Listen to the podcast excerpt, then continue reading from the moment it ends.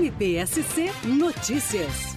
Ministério Público de Santa Catarina, através da 30 Promotoria de Justiça da capital, ingressou na tarde de hoje, junto à Vara da Fazenda Pública, com uma tutela de urgência para apresentação de documentos e também para prestação de informações contra o Estado de Santa Catarina. Essa ação cautelar ela tem em mira a salvaguarda das pontes Colombo Salles, Pedro Ivo e Ercílio Luz aqui na capital do estado, que já de há muito tempo vem sofrendo com todos os problemas de ordem estrutural e também com falta de segurança, furtos de fios, que acabaram por tornar frequente os apagões, principalmente na ponte Ercílio Luz. Também é fato e sabido que no dia 5 deste mês, o Ministério Público realizou uma grande vistoria naquelas três estruturas junto com técnicos da Secretaria da Infraestrutura do Estado e do município, Celeste Kazan, onde ficou bastante claro para todos as várias patologias estruturais que afligem as referidas pontes. Então, nesse sentido, essa ação ela visa, além de diagnosticar o real estado estrutural das pontes, também servir de base para a ação civil pública que será interposta no prazo de 30 dias.